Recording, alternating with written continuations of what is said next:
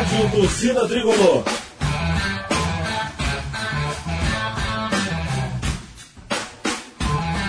Rock Flu.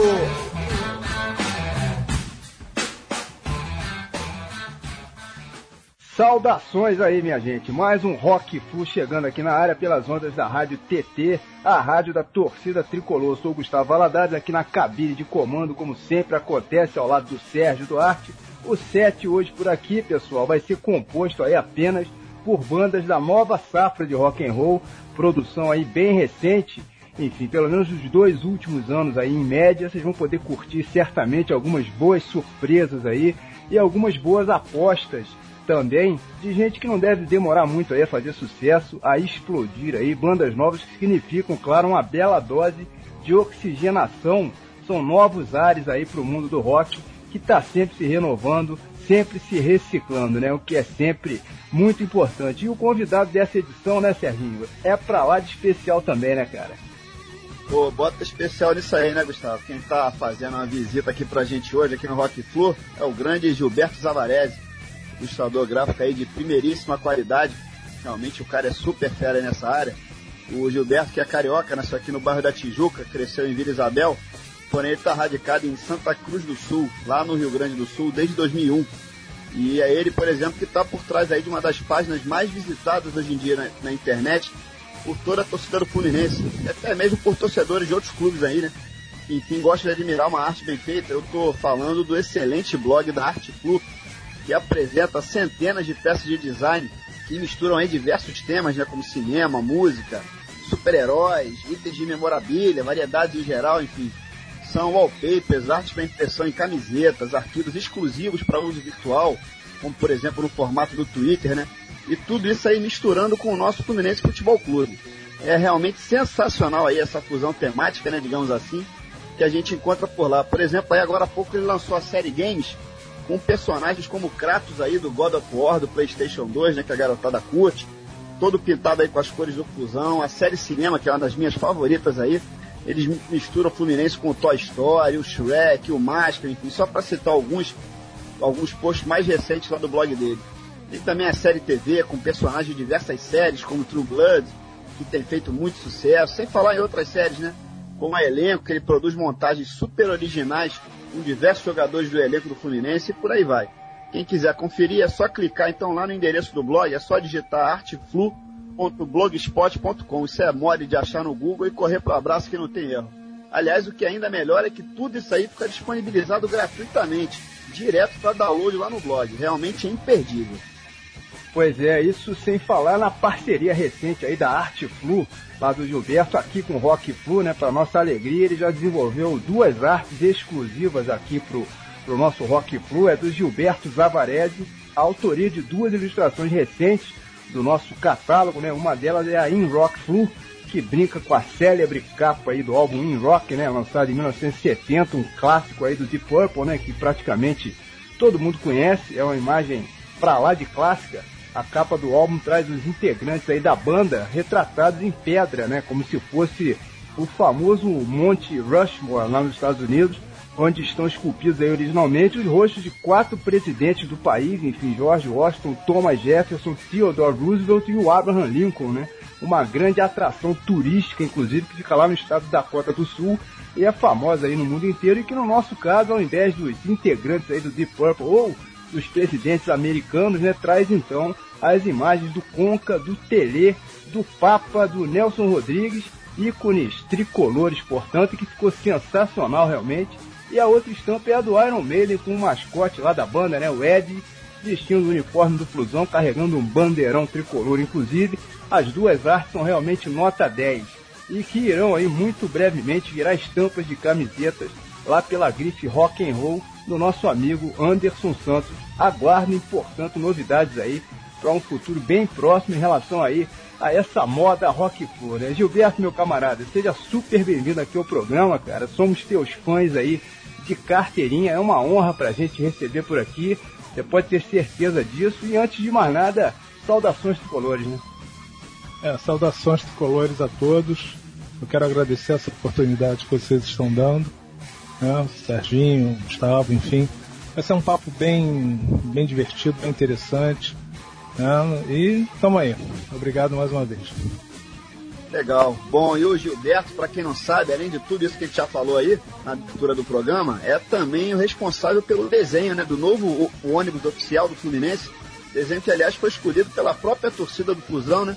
Numa enquete que rolou no site oficial do clube. Foram quase 10 mil votos em apenas uma semana de votação. E a gente queria te parabenizar aí, Gilberto. Realmente ficou sensacional o layout do ônibus, cara. É, foi um trabalho novo para mim, né? Eu não eu sou, eu sou essencialmente um ilustrador. Né? Eu, não, eu, pessoalmente não me considero um designer. Né? E aí surgiu o convite. Eu fiquei realmente pensando uh, numa alternativa em que pudesse mesclar um pouco de marrojo e a tradição do Fluminense, né?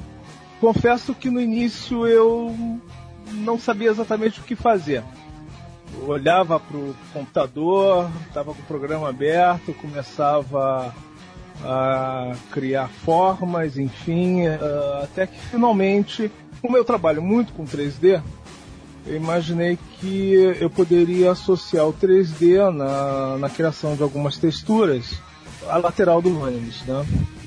E até que finalmente a, a, tudo foi se esclarecendo, você vai criando as formas, vai elaborando o desenho e começa a, a, a, a lapidar a ideia, né? Eu tinha um, um, bom tempo, não era nada de imediato, não tinha que apresentar um resultado de imediato. E, uh, enfim, acabou saindo esse desenho que uh, acredito que ficou bem bonito. Eu não esperava que eu fosse conseguir sabe, uh, elaborar uma arte, ainda mais que não era tão a minha área, né? Como eu te disse, eu sou, sou mais ilustrador. E graças a Deus correu tudo bem, as pessoas adoraram, enfim, o Fluminense está motorizado, a nossa, a nossa equipe está tá muito bem servida de ônibus, acredito. O, o Gilberto, a diretoria já te contratou aí para pintar o avião que vai para Tóquio em dezembro, cara? Ou ainda não? Ah, olha, seria, seria uma seria uma honra tremenda. Seria uma grande honra, mas ninguém falou nada. Ninguém Quem sabe, né, cara? É, quem sabe, né? É, não, de repente rola até um ônibus espacial aí, cara.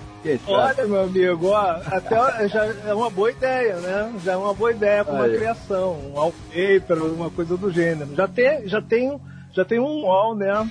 Em que eu aproveitei uma foto de um, de um ônibus espacial, não me lembro qual foi, não sei se era o Challenger, não, me lembro. E eu coloquei o escudo do Fluminense, né? Subindo, né? E estava justamente naquela fase em que nós já estávamos assim, meio que apontando como quase que. Quase não, nós já éramos líderes do Campeonato Brasileiro, enfim, e, e acabamos chegando, né? Chegamos lá em cima, né? Pois é, quem sabe, quem sabe não rola esse, esse ônibus aí. Cara, aproveitando o embalo aí, emendando já o papo sobre o Fluminense, né? A gente está classificado para as semifinais aí da Taça Guanabara, vamos pegar o Boa Vista, né? Quem diria aí na semifinal após. Que coisa, né?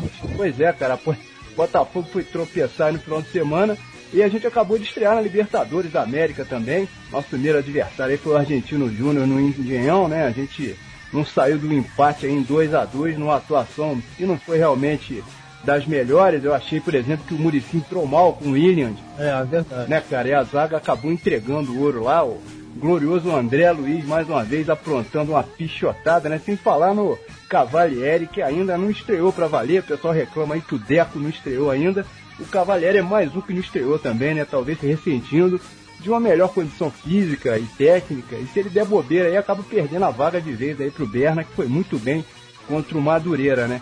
O destaque positivo foi o He-Man, né? Não só contra o Argentino Júnior, mas também no Carioca, tá metendo gol direto aí. Como é que você tá vendo, Gilberto, o momento atual do Fluminense? A torcida continua animada, né, cara, pra essa Libertadores. Mas é bom ligar aí o sinal de alerta, né, cara? O sinal amarelo porque empatar em casa na estreia não foi um bom negócio, né, bicho? Ah, olha, eu acho que um, tá tudo bem no início, né?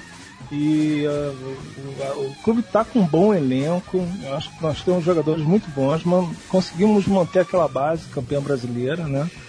Eu acho que não dá pra gente se alarmar. Eu acho que uh, o Murici, com certeza, ele é um grande profissional, ele, ele vai saber colocar esse pessoal no, nos eixos, entendeu? Vai tudo correr bem. Agora, que a gente vai encontrar dificuldades, a gente vai encontrar, nada é fácil. Né? Não existe facilidade nessa vida, né? Ainda mais com estreia de Libertadores logo com o time argentino, era foi o campeão da Argentina. Por favor, não, é um clube qualquer.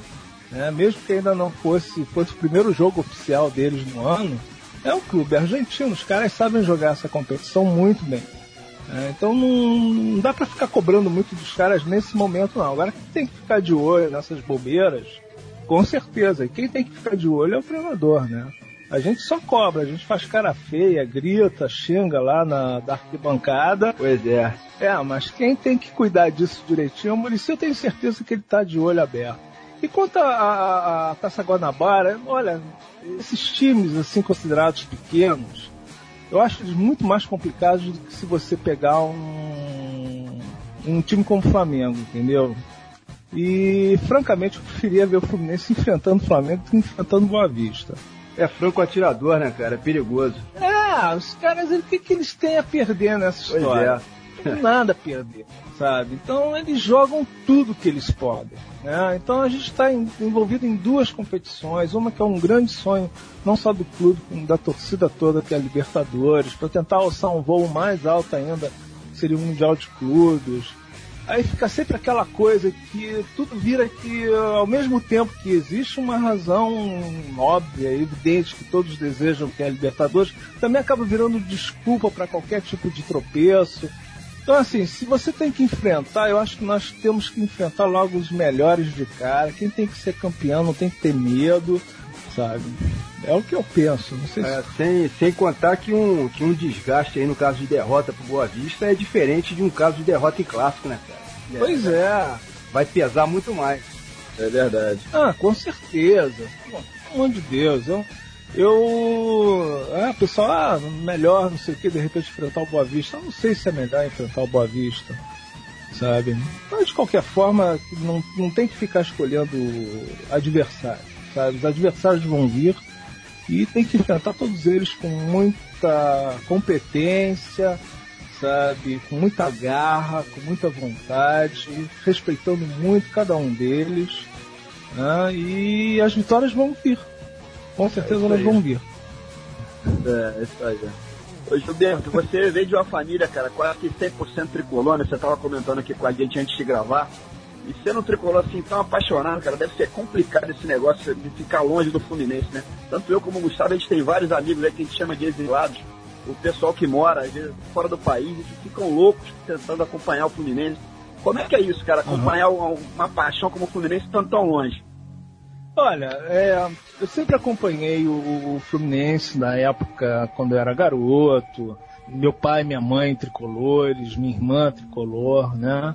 Meu avô era botafoguense, minha avó vascaína, né? Mas assim, eles não é, meu avô era um apaixonado pelo Botafogo, sabe? aquele cara que torcia torcendo pano mesmo, né? E mas lá em casa, papai e mamãe, nós nós vivíamos essa coisa do futebol e nós curtíamos muito, né? O, e sempre íamos é, em família para o Maracanã, né? Tive a oportunidade de ver o, o Fluminense sendo campeão, sabe? O Doval em cima do Vasco foi um espetáculo, aquele Maracanã lotado, barrotado de gente, né? Ah, e muitas outras oportunidades, me lembro da invasão corintiana, cara, foi uma coisa também terrível, né? Foi uma tristeza tremenda a gente ter perdido aquele, aquele jogo, enfim.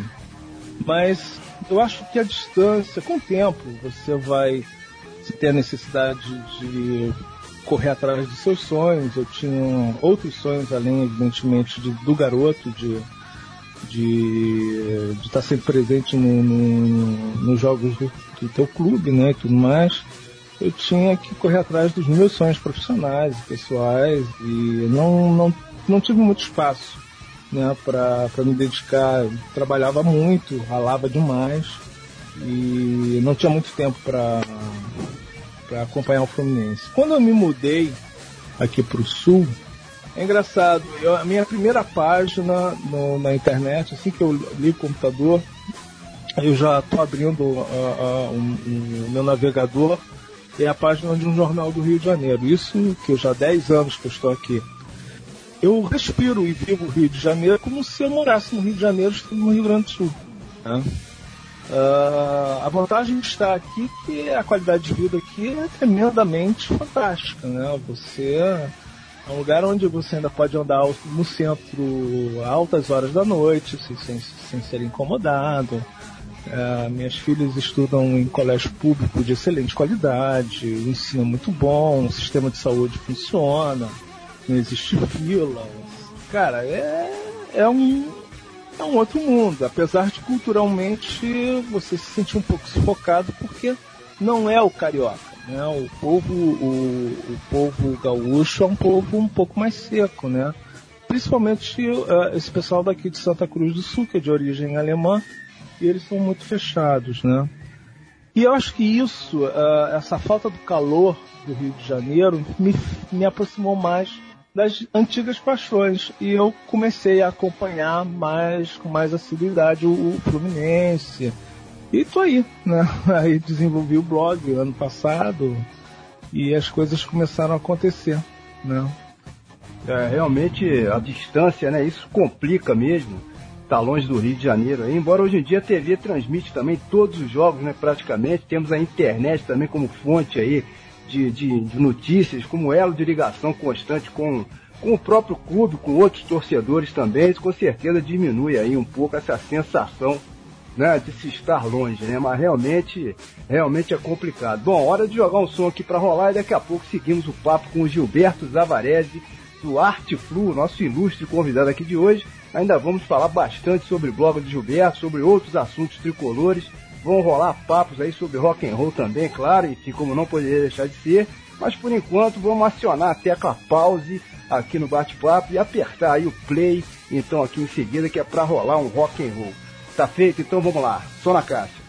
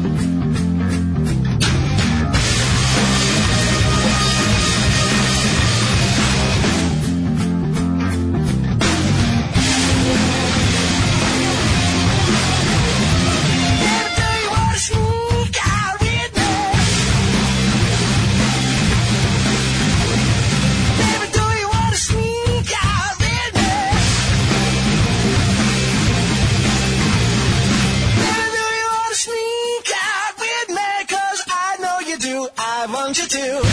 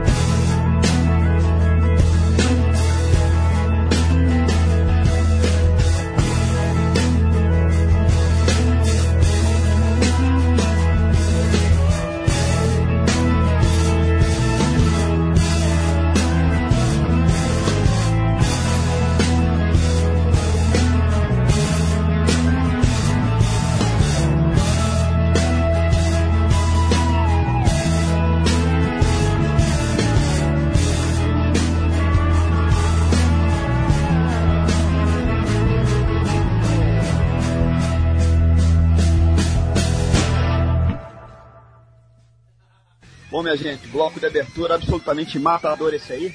Abrimos esse Rock Float de hoje com três grandes bandas aí da novíssima safra.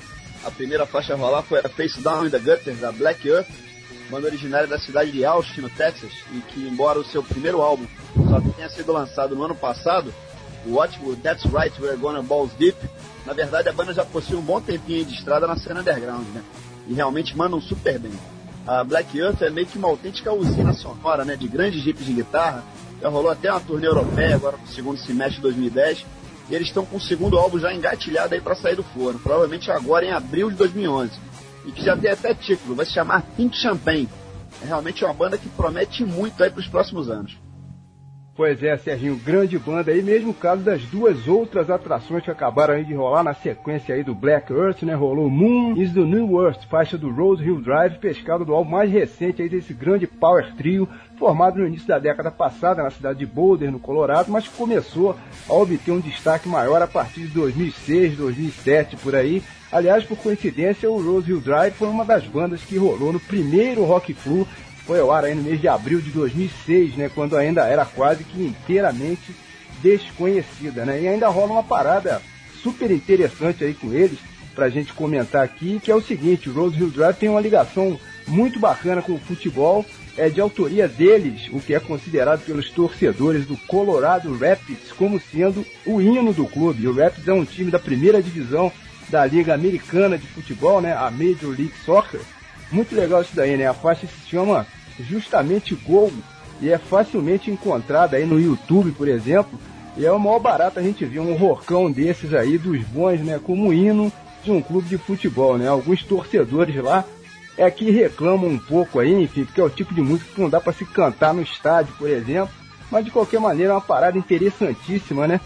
Bom, e a última atração desse bloco foi a Black Country Communion, né? Banda formada no ano passado, mas que na verdade reúne veteranos aí do mundo do rock and roll, né, Sérgio? Ninguém menos aí que o Glenn Hughes, o Derek Sherinian, o Jason Bonham e o Joe Bonamassa.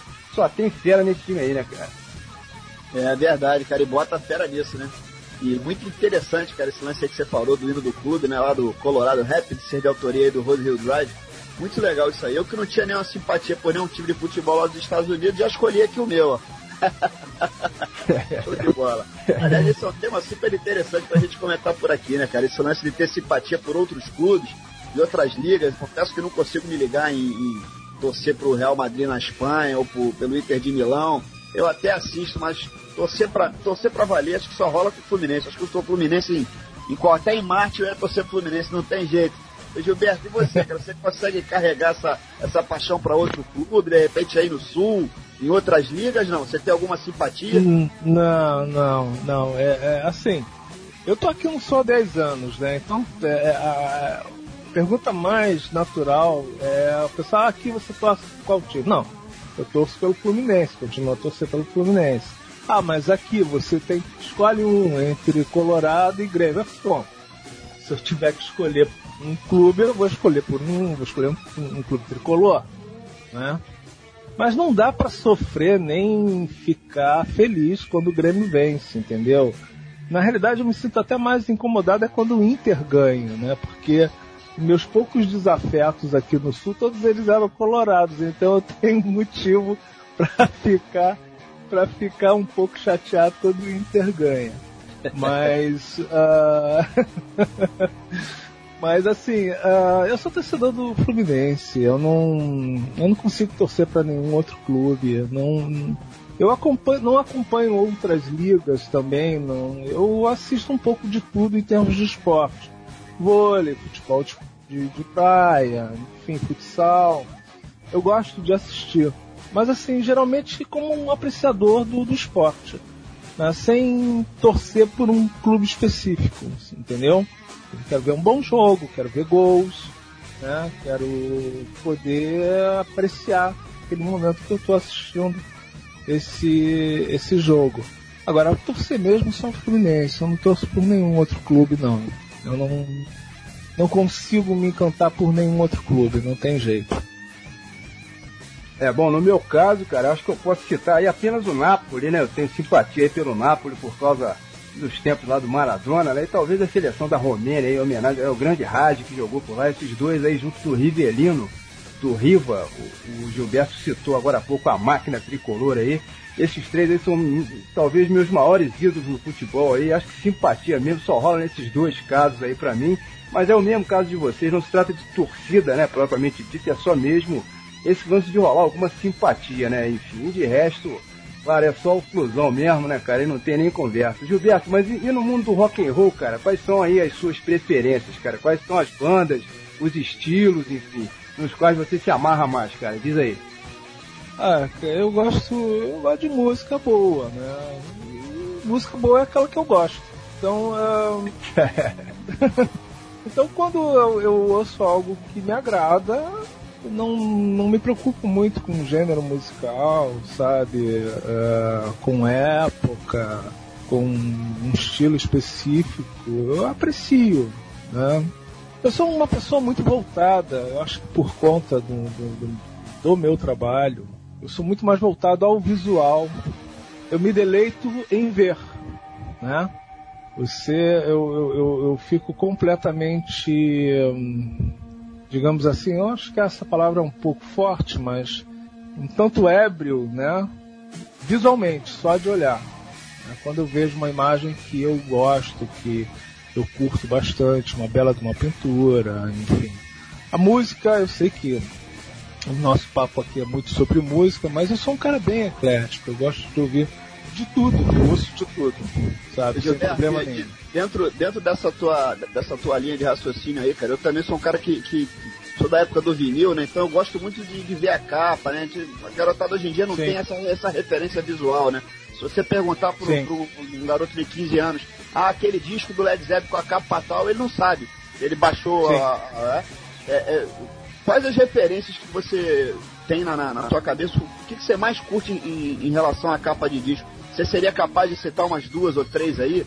não sei se de repente o Yes, o Pink Floyd, né, aquele rock progressivo. Olha, o Yes, o Yes, eu não me lembro, eu não me lembro do nome do do, do cara que desenvolveu o logo do Yes, sabe? Era era o Roger Dean. Isso, eu acho que é isso mesmo. Olha, é, esse cara, esse, esse, cara, ele, ele fez escola, viu? Ele fez escola e eu curti bastante, sabe? Eu gostei muito do que eu vi. Mas uh, uh, a minha linha, não que eu não, não, não observasse as capas, né? mas a minha linha mais estava voltada para a área gráfica mesmo. Né? A, minha, a minha igreja, na época da minha adolescência, era uma banca de jornal. ali, ali, eu me ajoelhava, entendeu? E eu ficava completamente ah, embriagado com com tantas capas, eu, eu não sabia para onde olhar. Né? E você chegou a ilustrar, né? Várias capas de disco, né? Você fez trabalhos para engenheiros ah, da Bahia, né? Muito... Ah, cara, eu fiz muita, muita porcaria, entendeu? Eu fiz muita coisa que eu não coloco no meu portfólio. Não que não, não tivesse sido bem feito, sabe? Mas não era assim nada memorável, né? Uh, eu curti muito foi uh, o que eu fiz pro pessoal do Dorsal Atlântica, né? Foi um trabalho, inclusive, que não foi um trabalho remunerado na época. Eu fiz aquela capa em dois dias, em curtíssimos dois dias. Eles estavam muito preocupados porque eles tinham que lançar o disco, né? Uhum. E eles, eles, eles tinham só um conceito que na época o designer, muito amigo meu, chegou para mim e falou: Ah, Gilberto, é, os caras não, não, tem, não tem verba mais. De repente é uma boa oportunidade.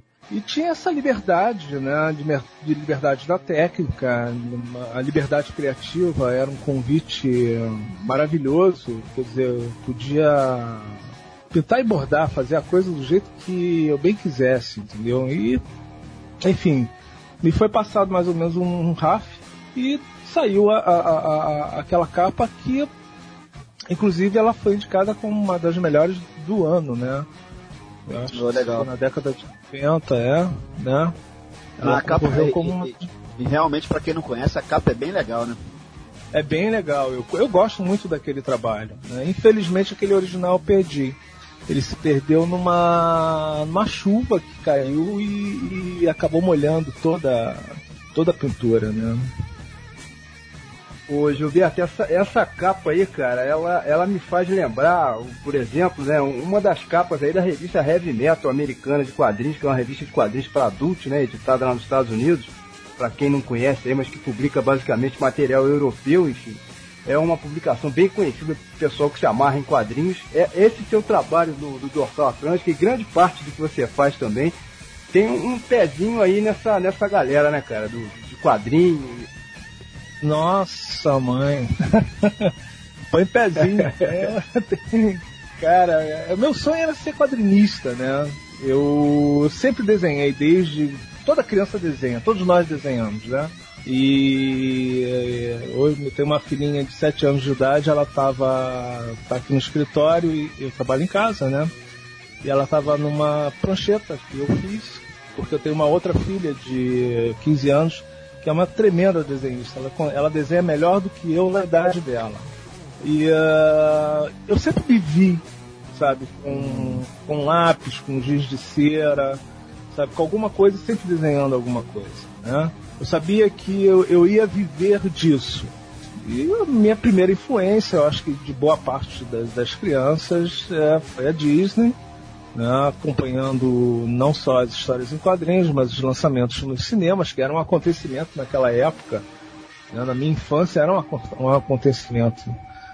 Via os desenhos animados e tudo mais, Tom e Jerry, essas coisas todas. Aí vem já na pré-adolescência, tem a Marvel, né, Marvel Comics, também tem o pessoal da DC Comics, né? e aqueles personagens que uh, que tem bem a cara do, do, do, quadrinho, bem comercial americano, né? E mais um pouquinho mais à frente, eu conheço o pessoal da Metal Juan e depois o, o, a Heavy Metal, né? Que é a versão americana, né? Ela é independente, se eu não estou enganado, né? É, começou junto, né? Começou, começou como filial, mas dois, um ou dois anos depois já já estava independente. Já estava né? independente, é. é. E que eu, eu assim, uma coisa que eu, não só na parte, eu, como eu disse no início, eu não sou um designer, mas eu gosto de coisas de design, né? E eu achava muito curioso que os, os uh, as primeiras capas do Metal Juan, né, o logo nunca era um logo definido, né? Ele, cada edição era um logo, era um logo diferente, né? Exatamente, cara. Eu falei, pô, que que eles, eles faziam tudo contrário àquilo que nós aprendíamos, né? Quer dizer, você tem que ter uma identidade visual, que não sei o que, papapá. E a identidade visual dos caras era um arrojo, né? Era justamente não seguir regras, né? E os caras rasgaram a cartilha, né, cara? Rasgaram completamente a cartilha. E fizeram história, né? Esse é o grande barato. Os caras fizeram história, lançaram grandes nomes, né? E, e eles me influenciaram bastante. Né? Mas enfim, quadrinho no Brasil é um, é um, é um mercado que nunca emplacou, né? Eu tive a oportunidade de trabalhar, eu fiz só sete histórias em quadrinhos. Trabalhei para a editora VEC nas edições da, da Spectro e da é, Fenômeno Espacial também, uh, com o Otacílio Ota, né, que era o editor, na época, o editor, inclusive o editor da MED. Eu sempre falo que o Otto foi um tanto responsável porque eu nunca teria me dado essa oportunidade, né? mas, mas esse era o grande barato dele, né? Ele era um cara que ele sempre teve uma paixão muito grande pelo quadrinho, né? E ele acreditava que justamente eram as oportunidades que acabam, acabavam ajudando a formar alguém, né? Enfim, eu, eu acabei não, não, não emplacando no quadrinho, mas me descobri na ilustração, né? Aí da ilustração comecei a trabalhar com editoras, fiz algumas boas capas de livros. Uh, trabalhei para uma revista masculina também, tinha uma página em que eu lançava todo mês um personagem numa situação picante com uma pin-up que eu desenhava, né? E eu queria sonhos mais altos, aí acabei entrando na publicidade e propaganda, que na realidade é, é, é é o meu forte, né? A publicidade e propaganda é que me deu a rapidez, a agilidade, né? porque uh, o, o, o, nível, a excelência no trabalho, porque uh, o, o, povo é muito exigente. é muito exigente. Os caras, eles costum, ele, eu costumo dizer que o diretor de arte ele não, ele não olha uma arte, né? Ele não observa uma arte. Ele cheira, porque ele aproxima tanto os detalhes, é. né? Parece que ele está pegando, querendo sentir o cheirinho dela, né? Aí é, assim você acaba também ficando, né, pô, ali num ritmo violento, né? Ah, sim. É, por exemplo, a, a, publicidade me deu isso, né? A publicidade de varejo me deu, me deu uma, uma, uma, uma rapidez muito maior. É verdade. Né? Porque o varejo, ainda mais naquele período da inflação que nós tínhamos, é, os preços eles mudavam praticamente todos os dias e tinha encartes de jornal nas quartas, nas quintas, nos sábados e nos domingos. Prazo dentro de uma agência é sempre apertado. Eu trabalhei alguns anos em, com publicidade também e o prazo é sempre para onde? sempre, sempre, sempre. Sabe, é sempre tudo muito rápido e não tem que ser muito bom. Tem que ser rápido e tem que ter muita qualidade. Né? Porque senão o trabalho, naquela época, o trabalho voltava. Hoje em dia é fácil, né? Hoje em dia você deleta um layer. Naquela época, quando um trabalho era recusado, era uma arte, ela era recusada, né? Quando ela tinha um defeito, você tinha que corrigir a arte, né? Hoje em dia não. Hoje em dia ninguém corrige a arte. Você tem vários backups de arquivo, tem os layers ali. Um layer não ficou bom, você vai deleta ele ou apaga, enfim, deixa ele lá invisível. E só entrega aquilo que te interessa. É. Ninguém precisa saber dos seus vacilos. é, você, você comentou aí sobre, sobre esse lance de influência de quadrinho, né, cara? Eu também sempre gostei muito de quadrinho, tenho até hoje. Enfim, e também fui muito influenciado. A única diferença é que eu, eu não desenho nada, né, meu camarada? Essa influência de quadrinho pra mim aí, eu como designer sou um razoável apresentador do Rock Flu, olha é, lá. Mas, pô, grandes, grandes ídolos aí daqueles tempos, cara, como o Moebius, Milo Manara, o Serpieri, né? Sim, aquela, sim. aquela galera sim, da heavy sim. metal ali. É tudo monstro sagrado, né? Sim, o Geiger, né? O Richard Corbin. Richard Corbin foi, influenciou bastante, né? Ele tinha, ele tinha um estilo de pintura tridimensional, né? Aquelas. Sim, sim. É. Ele trabalhava com aquilo que eu, na minha época, comecei a trabalhar com aerógrafo, com alguns airbrush, né? E, e o Corbin, só que no início eu não, não, eu não dominava o aerógrafo, eu trabalhava com pastel seco, então eu esfumaçava. E a gente sempre começa imitando alguém, né? Eu imitava muito o Richard Corbin, né? e eu gostava muito do trabalho do Richard Corbin. Mas enfim, aí o resto, essa, essa galera toda com um traço fantástico, né? É verdade. Desenho de contorno super bem elaborado, com aquelas achuras muito bem distribuídas. Ah, cara, fantástico. É um pessoal de primeiríssima qualidade. Muito bom. Legal. Bom, hora de detonarmos mais um bloco por aqui. São mais três bandas aí da nova safra que tem dado o que falar aí nos últimos meses. Vamos lá então na sequência. High on Heaven Hill, da Rufus Huff, banda de uma cidadezinha chamada Chicken Bristol, lá do estado do Kentucky, nos Estados Unidos, e que tem apenas um álbum que viu a luz do dia no início desse ano. Seguimos então com Airplane Blues, do The Black Keys, e por curiosidade trata-se aí não propriamente de uma banda, mas de uma dupla. São dois malucos aí que fazem um blues rock de primeiríssima qualidade. O vocalista e guitarrista Dan Auerbach e o baterista e produtor Patrick Carney, que são da cidade de Akron, em Ohio. E esse bloco fecha então com o Mobile Lifestyle, de uma banda sueca, a Chili Hounds, que tem a pegada bem Rolling Stones aí, como vocês vão com certeza perceber. Bom, vamos lá jogar isso aí pro ar. Só na caixa.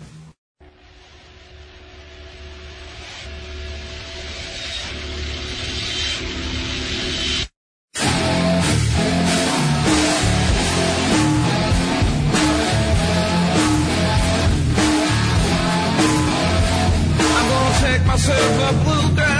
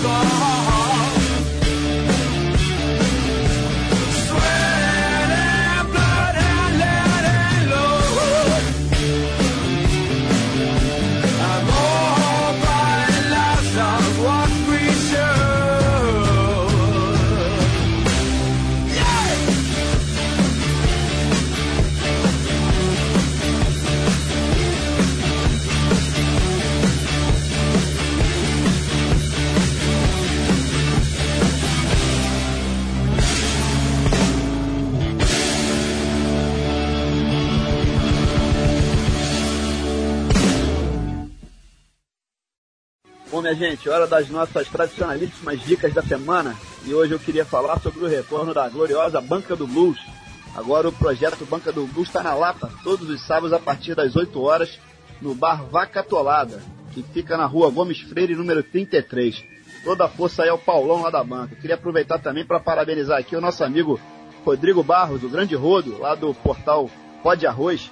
Ele acaba de inaugurar por lá semana passada um podcast semanal, previsto aí para ir ao ar todas as segundas-feiras. E a primeira edição ficou sensacional. Eles falaram lá sobre a presença do Fluminense nas diversas edições da Libertadores da América, todas as histórias, enfim, as campanhas, adversário, as zebras, né, infelizmente, e a perspectiva, claro, para essa Libertadores que acabou de começar agora em 2011. Né? Uma ideia sensacional é que todo tricolor deve prestigiar e ajudar a divulgar, né? E também participar com sugestões para pautas, inclusive o programa, além do Rodo, tem a participação de outras figuras tricolores ilustres por lá, tem o Mitchell Júnior, a Dani Sabadini, a Amanda Freitas e o Guilherme Volter. Esse último, aliás, que deve participar brevemente de um Rock Flow aqui com a gente, no qual vamos misturar aí o rock and roll a assuntos sobre aviação, já que ele trabalha nessa área. Bom, enfim, muito legal realmente aí o podcast Pode Arroz. Quem tiver curiosidade, é só clicar e correr pro abraço, né? www.podarroz.com/podcast. O site do Pode Arroz é mais do que conhecido aí entre os tricolores, né? Beleza, Serginho, é isso aí. Muito legal o podcast lá do, do Pod Arroz. Eles praticamente dissecaram toda a história do Flusão na Libertadores, né, cara? E pelo andar da carruagem aí, daqui a alguns meses vão ter que fazer uma nova edição aí com esse mesmo tema, né? Depois que a gente faturar a Libertadores desse ano, né? E grande notícia essa daí também, cara, do retorno da banca do Blues agora na Lapa. A gente fica na torcida aqui para que dessa vez o projeto se firme aí de vez e possa seguir finalmente adiante aí, enfim, depois de ter ficado um tempinho aí na geladeira, né? Bom, a minha dica de hoje vai ser um álbum de quadrinhos, já que a gente falou sobre isso aqui hoje, agora há pouco, né? Um álbum de quadrinhos lançado recentemente aí pela editora Conrad, que tem tudo a ver com rock and roll também, que é o seguinte, é a pequena história dos Beatles em quadrinhos, de autoria do francês Hervé Bourri, um livro de 164 páginas aí, numa edição super caprichada, aliás, nos mesmos moldes da pequena história do rock and roll, que é do mesmo autor, lançado há mais ou menos dois anos e que inclusive na época a gente comentou também por aqui, né? Um lançamento bem bacana aí que saiu por um preço bem razoável, inclusive para fãs de Beatles. Então é um prato cheíssimo aí essa pequena história dos Beatles em quadrinhos. Para adquirir, só caçar aí pela internet, que acha bem fácil. Gilberto, a gente falou sobre quadrinhos já hoje por aqui, você comentou sobre o teu início, né, como desenhista, mas e sobre a sua formação profissional, cara, propriamente dita? Fala um pouquinho pra gente sobre isso daí. Foi também nessa área, cara? Olha, eu eu fiz o curso de Belas Artes, na Faculdade de Belas Artes, lá na, no Fundão, uh, mas não cheguei a concluir. Né? Eu, na área de comunicação visual, né? meu objetivo era me formar justamente num designer né? na época, né? Mas o meu negócio era desenhar. O negócio não era criar identidade visual, sabe? Logotipias, nada disso. Meu negócio era, era fazer ilustração. Ilustração, história em quadrinho, inicialmente história em quadrinho, né? Aí eu comecei um namoro assim com desenho animado, comecei a, a me encantar um pouco pelo desenho animado, mas não, não vingou. Eu sempre gostei muito mais da, da imagem estática. Não que eu não curta desenho animado, eu curto, mas não para fazer. Eu não me acho tão paciente para produzir um desenho animado, para fazer parte de uma equipe desenhando, né? Faria fundos, né? Faria os cenários. Isso é uma coisa que eu curto. Mas a animação propriamente dita, não. Então a minha formação é, é de belas artes sabe? Uh, aquela bem, bem clássica mesmo, né?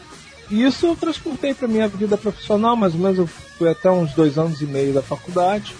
Eu resolvi largar naquela época porque eu tinha necessidade de trabalhar, eu queria trabalhar. Achava que a, a faculdade não estava me dando a oportunidade de fazer aquilo que eu realmente queria, né? Então o eu achei, eu achei que o melhor era, era me lançar no mercado de trabalho, entende?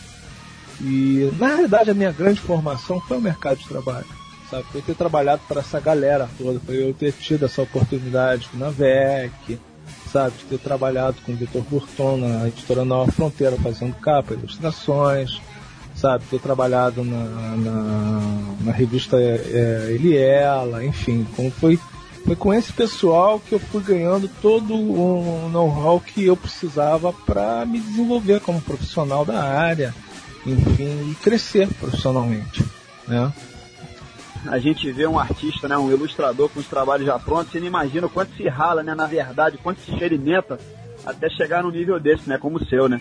Mas pelo que a gente estava percebendo, cara, até então você estava morando aqui pelo Rio mesmo, né? Então explica pra gente uma coisa, como é que você acabou indo parar em Santa Cruz do Sul, no Rio Grande do Sul? Pegou a estrada e foi indo, foi indo? Explica aí pra gente.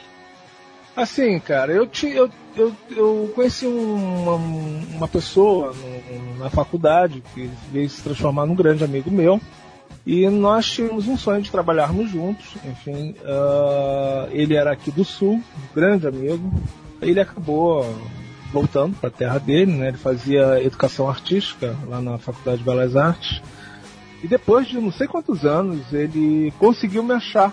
Afinal de contas, Avarese não é um nome muito comum, né? E ele uh, me fez um convite para nós trabalharmos juntos. E eu já estava começando a trabalhar com computador. Eu passava horas entregando trabalho para ele via internet, né? E eu. Enfim, depois de tanto, tantos trabalhos, ele acabou me fazendo um convite para vir conhecer a agência dele aqui em Santa Cruz do Sul. Como eu e minha esposa, na época, já tínhamos a vontade de sair do Rio, por conta da violência da cidade e tudo mais, nós queríamos muito de repente partir para um, novos ares, enfim. Tínhamos na época que nós tínhamos quantas crianças? Tínhamos quatro crianças. Nós achamos que de repente seria uma grande oportunidade, né? Uh, tentar um mercado, um mercado que ainda estava em expansão, estava crescendo. E acabei vindo, acabei aceitando o convite dele e estou aqui. Estou há 10 anos aqui em Santa Cruz do Sul. É legal, você já falou aqui hoje, aliás, que não tem time, né, aí em Santa Cruz do Sul, que só torce mesmo é por fusão, enfim, que além do mais, por aí só rola torcedor do Grêmio ou do Inter, né, cara? É isso mesmo, Santa Cruz que disputa a primeira divisão aí do estado, e mesmo o Avenida, né, que é da segunda divisão sim, aí do Gauchão, esses times aí, esses times aí não tem torcida por aí não, cara? Tem, tem torcida sim. O, tem o, o, Santa Cruz, que é o Galo, né? Ele é o Galo Santa Cruzense, né? Ele tem um uniforme igualzinho do Atlético Mineiro, do Botafogo, né? Do Avenida, o símbolo dele é o, é o periquito, né? Ele é verde e branco. Mas uh, uh, a paixão, isso, isso é, é, a paixão da galera do município, né? Então eles, eles torcem, o cara ou torce para a Avenida ou torce para o Galo, quando eles se enfrentam, ou quando o cara que é gremista e gosta do Galo vai enfrentar o Inter aqui, é. ou vice-versa, né? Então assim, uh, uh, acontece demais isso. Tem aqui meus vizinhos aqui, eles são gremistas, a família toda é gremista, e eles também torcem para o Galo. Então, quando vem o Grêmio jogar contra o Santa Cruz, eles vão torcer evidentemente pelo Grêmio, né? Quando, sim, é impressionante. Quando vem o Inter ou vice-versa, né? O estádio sempre está lotado. Sempre, tá, é. tanto o estádio da, da, Avenida quanto o estádio do, de Santa Cruz do Sul, eles lotam, eles lotam. Porque a torcida contra sempre, sempre enche o estádio, né? É, e, e, me fala uma coisa aqui, você chegou a, ou, ou chega a frequentar esses estádios, você conhece? Não. São grandes, são grandes estádios, não, cara? São bem, Como é que é não, isso aí? São bem pequenos. São bem pequenos, nunca fui, não me encanta a ideia de ir. Só se o. Sabe? Se o Fluminense, se o Fluminense viesse jogar é. aqui. É isso que eu ia falar, cara. aí é mole. Aí eu... sim, aí com certeza. Aí teria o maior prazer em ir. Agora, pra ir assistir Grêmio, Inter, nem pra torcer contra, não vou, sabe? não vou me dar o trabalho. Aí eu fico em casa torcendo pro Fluminense, que com certeza vai estar jogando no mesmo horário. É mais negócio. É verdade. Beleza. Bom, pessoal, terceiro e último bloco de hoje chegando aqui na área com mais três petardos aí da nova geração. Abrimos com o Surrender At All, do The Brew, banda de blues rock inglesa que consiste numa formação que é no mínimo curiosa. É um power trio que tem pai e filho juntos. Muito legal isso aí, né? Nunca tinha visto isso. É o Tim Smith, é o baixista e vocalista, toca junto com o filho, o Curtis, que é o batera. Tendo ainda o Jason Borwick nas guitarras. O som do The é considerado como uma ponte entre os anos 60 e os anos 70, ou seja, é só deixar a água passar de baixo e deixar rolar que tem é rock de qualidade. A segunda atração desse bloco é mais um desses casos aí que também é só deixar rolar. Trata-se do excelente Devon Almo com sua banda, a Honey Tribe, cujo segundo álbum saiu agora há poucos meses, mantendo a pegada do primeiro lançamento, que é sensacional por sinal. E para quem não sabe aí, o Devon Almo é filho do grande Greg Alman, que além de ser o líder da Alman Brothers Band, tem também a carreira solo de responsa. Aliás, acaba de sair do forno agora no início desse ano, o álbum mais recente aí do Greg, o excepcional lá, o Camp Blues. Recomendo aí para todo mundo aí que curte a Alman Brothers, pode comprar de olho fechado. E que no final das contas acaba sendo mais um caso aí, né, de, de rock and roll, passando de pai para filho. Embora não juntos no mesmo time, como é o caso aí do pessoal do Debru. É verdade, Serginho. A faixa do Demon Allman aí que a gente escolheu para detonar por aqui é a Could Get Dangerous, pescada então do álbum mais recente dele, como você já comentou aí, né, intitulado Space Age Blues. E esse bloco fecha então com Slow Curve, faixa matadora aí de autoria do The Mugs, banda norte-americana lá de Detroit, que é da praia aí do blues rock também. Porém, detonam seu som com a atitude de banda punk, como eles mesmos gostam aí de dizer. A influência desse pessoal são bandas como Mountain, Robin Trower, Cactus, Savoy Brown e etc. E por aí já dá para sacar qual tipo de som que rola por lá, né? O The Mugs anda anunciando, inclusive, um álbum novinho em folha também, agora pro mês de março próximo, e é bom todo mundo aí prestar atenção, principalmente ao guitarrista da banda, o Danny Metric, pois realmente manda muito bem com um timbre aí totalmente diferenciado, enfim, promete e muito, né? Vamos aguardar aí então os próximos capítulos. Bom, vamos lá então jogar essa sonzeira toda aqui pro ar. Gilberto, meu camarada, temos uma outra tradição aqui no programa, cara, que é a seguinte: como você bem sabe, né, todo convidado que aparece por aqui tem que apresentar pelo menos um do, dos blocos aqui pra gente, tá beleza? Então vamos lá, chegou aí a tua vez, apresenta a próxima sequência do que vai rolar hoje por aqui. Manda bala aí. tu achou, tu achou que era mole, né? Bom. Uh, bom, beleza então, deixa comigo que eu vou anunciar o próximo bloco. Então vamos começar com Surrender All the Blue, Could Get Dangerous, Devil Nauman. Fechando então com Slow Curve, uma música do The Mugs. Perfeito? Perfeito. então vamos aproveitar e vamos curtir esse som aí.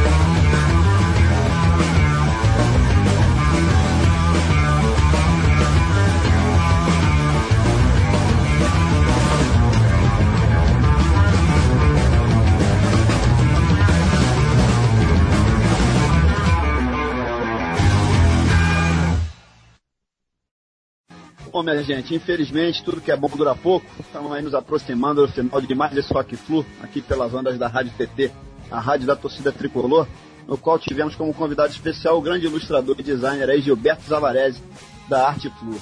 Hoje, certamente, um dos endereços mais visitados por toda a torcida do Fluminense aí na internet. Ele foi também quem desenvolveu o design espetacular aí do novo ônibus oficial do Fluminense. Mas antes de puxarmos a saideira por aqui, como é de praxe, queremos anunciar aí mais uma promoção aqui do programa. Vamos sortear mais uma camiseta de rock and roll hoje por aqui. Trata-se de um modelo exclusivo lá da Rock Alize T-Shirts, a www.rockalize.com.br do nosso grande amigo e tricolor aí, o Luciano Cunha, que cedeu pra gente uma camiseta lá da grade da Rock Alize. E com detalhe, né, Gustavo? Fica inteiramente a escolha do ganhador. Ou seja, quem faturar, só entrar lá no site, escolher o modelo, o tamanho, enfim. Show de bola, né? Bom, esse brinde campeão aí vai então para o primeiro ouvinte que acertar a seguinte pergunta que a gente vai fazer agora. A gente quer saber qual vai ser a data e o local do último jogo do Fluminense nessa primeira fase da Libertadores. Tá falado? Beleza, né? Só dar uma pesquisadazinha na internet, fácil, fácil. Essa semana rolou a estreia contra o Argentino Júnior aqui no Engenhão. Então a gente quer saber o seguinte: contra quem e quando vai ser o sexto jogo do Fluminense na primeira fase da competição? Tá feito? Manda bala aí, é só mandar um e-mail pra gente. É isso aí, Serginho. Lembrando que as respostas devem ser enviadas diretamente lá para nossa caixa postal, né? O rockflu@torcidatricolor.com.br e o primeiro ouvinte então que acertar aí na mosca já leva para casa esse brinde aí que é maneiríssimo. Bom, Gilberto, estamos aí nos aproximando do fim, né, cara? E a gente queria te agradecer muito, claro, por ter aceitado o nosso convite de participar aqui de um Rock Flu. Eu e o Serginho somos fãs teus, cara, de carteirinha realmente. É muito legal esse lance você emprestar esse teu talento incrível, enfim, em prol do Fluminense. A gente tem sempre que valorizar esse tipo de coisa, né? Esse comprometimento com a causa, né? Peito aberto aí, enfim, toda essa abnegação que é fruto da paixão pelo Fluminense, é claro.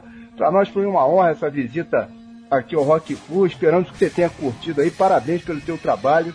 Realmente é top de linha. Aliás, parabéns e obrigado, né? Afinal, começamos aí uma parceria bacana com a Arte Flu já saíram duas estampas aí nossas nas últimas semanas. O Iron Maiden e o Deep Purple, né? Como a gente já comentou aqui hoje, inclusive. brevemente, essas duas artes aí vão virar camisetas lá pela grife Rock and Roll. Com certeza vem muito mais por aí dessa parceria, né? Adiante. Valeu demais, Gilberto. Show de bola o bate-papo aqui, o som que rolou. Nota mil, cara. É, foi muito bom mesmo. Eu, eu tenho que agradecer a vocês pela oportunidade foi, foi bem especial, vai ficar guardado aqui na memória. Tá, muito obrigado, Serginho, muito obrigado, Gustavo. Tá, obrigado a todos aí, espero que vocês gostem bastante. Legal. Bom, e como saideira hoje por aqui, vai rolar um rock nacional, né? Que não podia faltar. Bom, o som que vai rolar agora é com todas as palavras. Faixa do álbum lançado agora em 2010 da Dr. X Blue em Rock and Roll. Banda que é relativamente nova, enfim, porém foi formada por um time de veteranos da excelente cena roqueira paulistana, capitaneada pelo seu líder, o Dr. X, vocalista, guitarrista, compositor e arranjador, que já formou inúmeras bandas de rock em sua carreira como músico. Já teve projetos mais variados, porém sempre se mantendo fiel ao seu estilo pessoal, né, todo baseado no blues e na música negra. Bom, e a gente queria também agora aqui no final do programa, né, infelizmente anunciar uma, uma nota que é bem triste, que foi o falecimento de um dos grandes mestres da guitarra, e que ainda hoje estava em atividade produzindo muito, o grande Gary Moore, e partiu aí para andar de cima essa semana. Ele foi encontrado morto no dia 5 num quarto de hotel numa cidadezinha na Espanha, em circunstâncias que até o momento não foram reveladas. enfim, é uma pena realmente, né? Ele que era, ainda é, claro, né, um grande ídolo aqui do Rock Flu. Então a gente queria dedicar essa edição aqui do programa a ele, prometendo inclusive preparar uma homenagem mais caprichada para esse monstro da guitarra, né? já fica aí garantido aí pro próximo programa, né? Já que a gente foi pego meio que de surpresa aí, né, Gustavo? É verdade, Serginho. Gary Moore que ainda era relativamente novo, né, cara? 50 e poucos anos aí, rola a expectativa agora aí para se descobrir então o que que aconteceu, né? Fala-se em sufocamento por vômito depois de uma bebedeira. Essa foi a última versão que apareceu aí na mídia. Agora, falando sério, né, o, o Serginho e Gilberto, o sufocamento por vômito devia ser devia constar de um curso de iniciante por rock and roll, porque o que tem de, de roqueiro que morreu dessa maneira idiota aí é brincadeira, né, cara? É verdade, é verdade. Pelo amor de Deus, cara. O cara, antes de aprender a tocar a guitarra, a bateria, tinha que aprender a beber direito. Então, tem... pessoal, Pô. amigo. Tinha que postar uma verdade. biritazinha do curso aí. É eles, deviam dar- eles deviam fazer um curso aqui em Santa Cruz do Sul, sabe? Porque aqui tem uma Oktoberfest, né? Tem a, tem a Oktober, tem a Oktober que todo mundo conhece, que é de Blumenau, né? E tem a Oktober de Santa Cruz do Sul também, né? Então, meu amigo, eu vou te contar, é, é impressionante como esse povo daqui bebe e não morre ninguém. Eles vão se arrastando e pipocando pelas ruas. Mas os caras Pô, não é, morrem. cara. É, eles não morrem de vômito, cara. Eles não morrem, é, sabe, afogados no vômito. É impressionante. Eles já têm uma, eles já tem técnica. A galera aqui já tem técnica. É, isso aí deve ser algum, deve ser algum, algum mau funcionamento de roqueiro, cara. Só pode ser. Aí, qualquer, é, aí o pessoal manda o pessoal pra cá, eles aprendem um pouco a tocar bandinha também. Bom, vamos fechando então as cortinas por aqui. Sábado tem campeonato carioca, né? Semifinal aí da Taça Guanabara. Temos tudo para passar aí nessa primeira partida do mata-mata, né? Para depois encarar aí de repente o Botafogo ou o Flamengo na final, né? Mas apesar da rivalidade que existe aí, ninguém tá muito interessado nisso, né, minha gente? A parada aqui é Libertadores, que é o grande foco do Fluminense nesse primeiro semestre. Sem sombra de dúvida, o segundo jogo aí já é contra o Nacional do Uruguai no próximo dia 23. Eu queria saber qual a expectativa de vocês aí. Temos que ganhar, né, Gilberto? Senão vai complicar lá na frente, né, cara? Ah, com certeza, né? Eu tenho que jogar, tem que jogar com seriedade, né? Essa defesa ela tem que ficar bem atenta. Não dá pra dar mole pra esses caras não. Ah, Se tem realmente intenções de chegar até uma final, não, não dá pra ficar achando que vai recuperar lá na frente, porque não recupera não. Esse grupo é bem complicado. É, tem, tem toda a razão.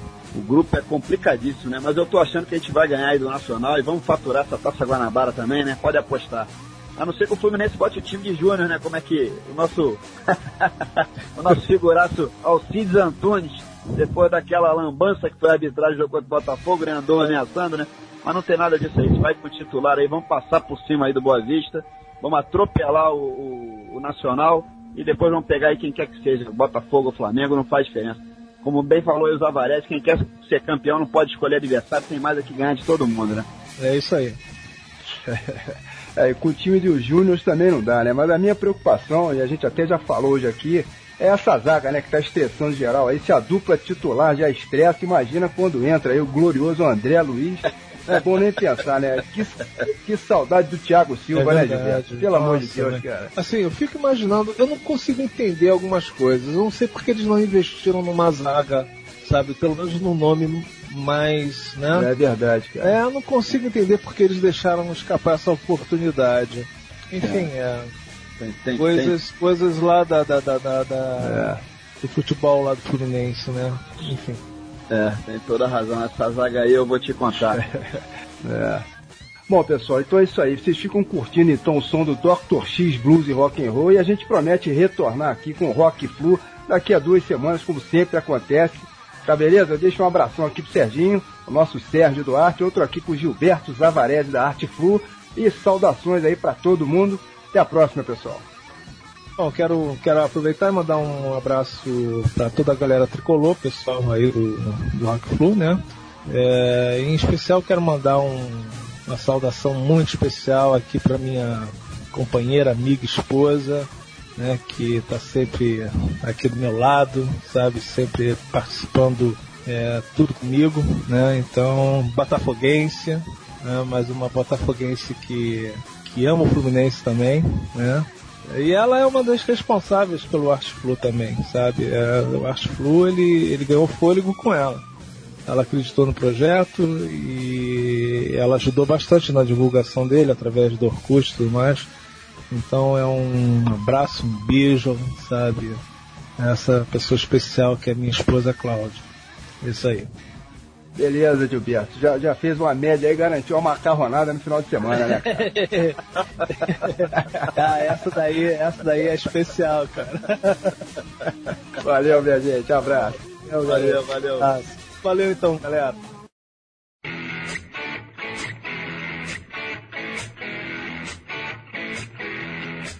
Onde é que estão meus irmãos? Por que não reagem? Onde é que estão meus irmãos? Por que não reagem? Onde é que estão meus irmãos? Por que não reagem? Será que o sistema também roubou sua coragem?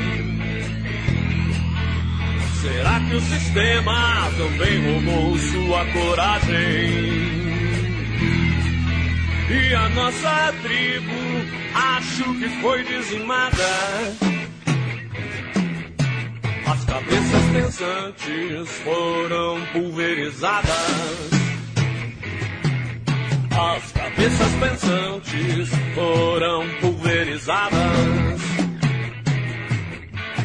Milhões de informações que não servem pra nada. Milhões e milhões são gastos de forma desordenada. O mundo nada mudou, a matança é localizada.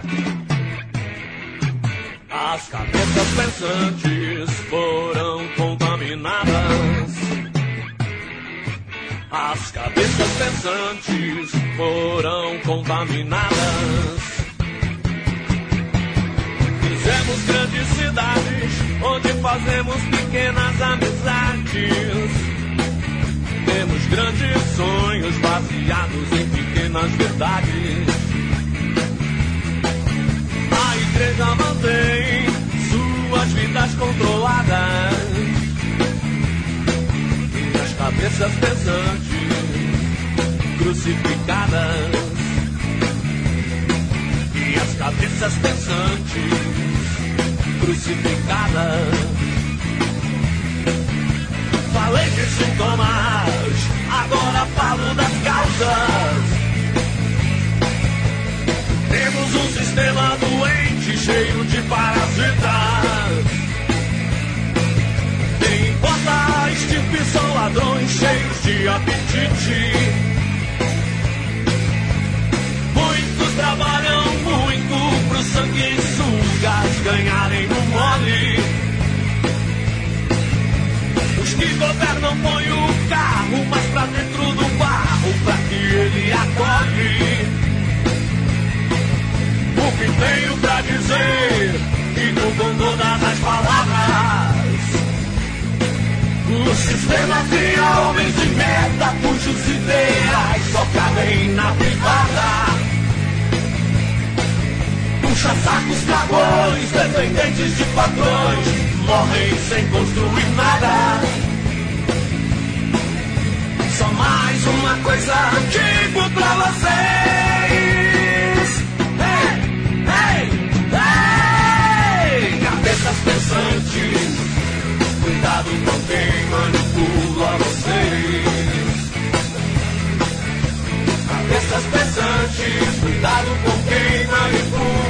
vocês.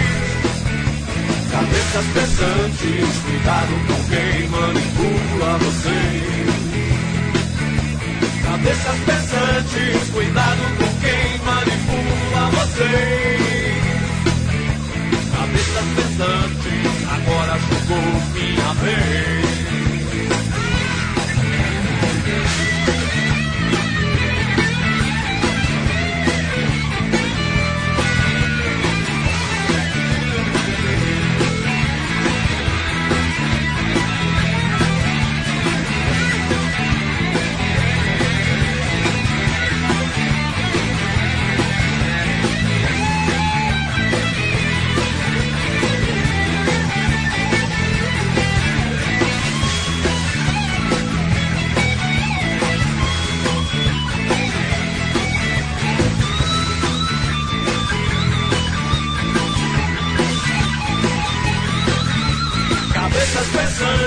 Cuidado com quem manipula vocês. Cabeças pensantes, cuidado com quem manipula vocês. Cabeças pensantes, cuidado com quem manipula vocês. Cabeças pensantes, cuidado com quem manipula vocês.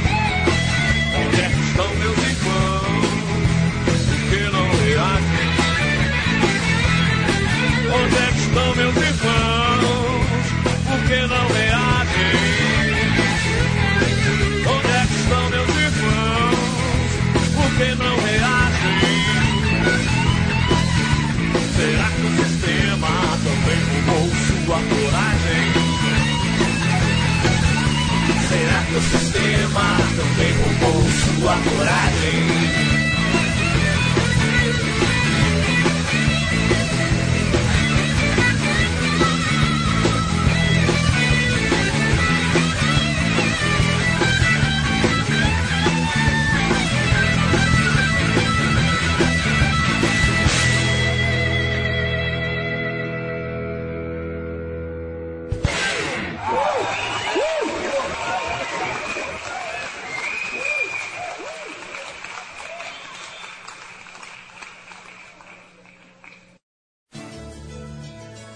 Rádio Torcida Tricolor, a rádio do torcedor do Flusão. Debates, música, transmissão de jogos, resenhas, 24 horas no ar, online e também com programação sob demanda.